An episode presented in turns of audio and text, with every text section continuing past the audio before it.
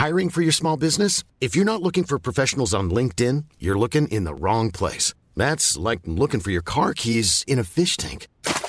LinkedIn helps you hire professionals you can't find anywhere else, even those who aren't actively searching for a new job but might be open to the perfect role. In a given month, over 70% of LinkedIn users don't even visit other leading job sites. So start looking in the right place. With LinkedIn, you can hire professionals like a professional. Post your free job on linkedin.com slash people today.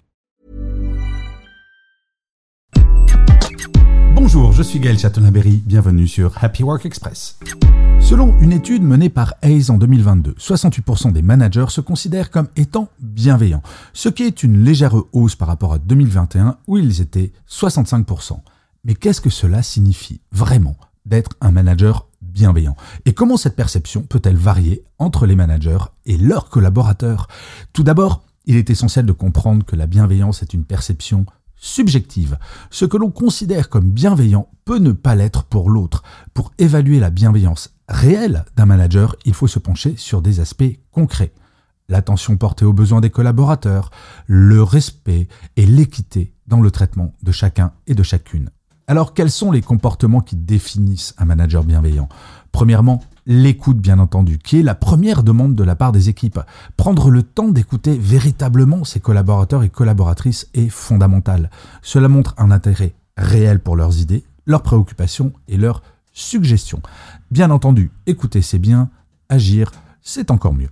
Deuxièmement, le feedback positif et constructif. Un manager bienveillant sait reconnaître les efforts et les succès tout en fournissant des conseils pour l'amélioration.